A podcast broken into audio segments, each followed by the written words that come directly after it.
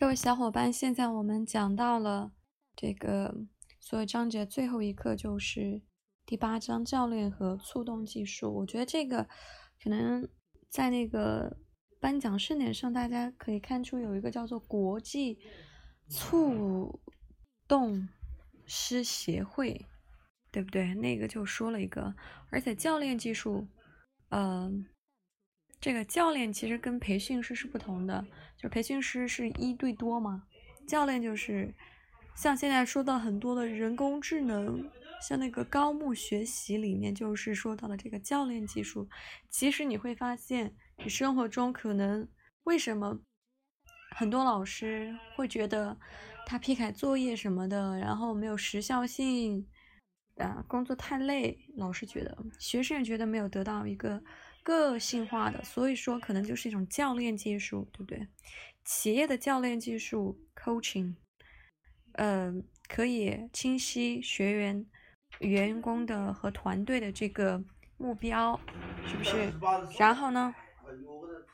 然后激发员工的潜力和创意，然后不同的团队如何去影响绩效，然后持续。的自我学习和学习型组织文化建立，促进学员心态提升，还有发挥领导才能，以及等等。他现在前景预测，教练技术是，嗯，四步教练，比如说理清目标、谦善心态、反映真相和目标行动。四种教练能力是，呃，聆听、发问、区分、回应以及。呃，很多的一些工具，比如说自我价值体系、九型人格、三百六十度回应工具、文化差异、身体意识与太极、情商与禅修、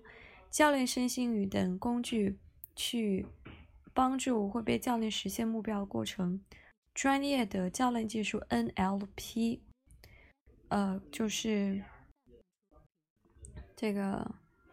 运用了很多，比如说一些心态啊、态度啊、人格技能、人际、亲子教育，核心就是通过特定的语言，运用聆听、观察、强有力的问题等专业教练的技巧，帮助人们理清目标、潜发技能、发现可能性、充分利用资源，以达到最佳的状态。呃，NLP 教练技术是 NLP 学问和教练技术完美结合。然后，呃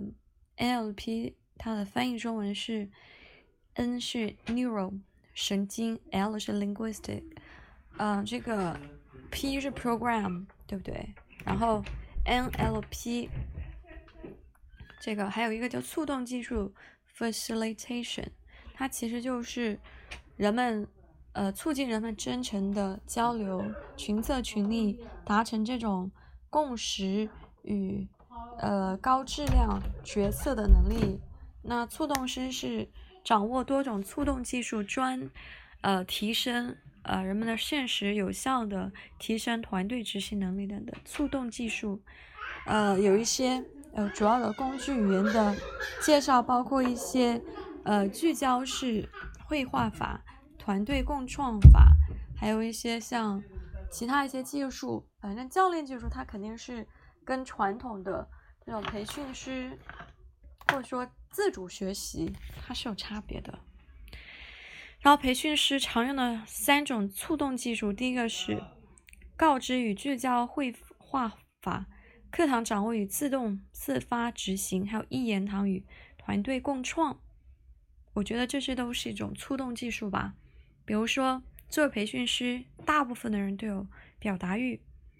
成年人有自己的阅历等等，所以。聚焦法就是一种告知，聚焦法就是 R O R I D，就是 O 是实践客观，R O 是那种客观的感受，I 是事实拆分，然后行动力，它是一套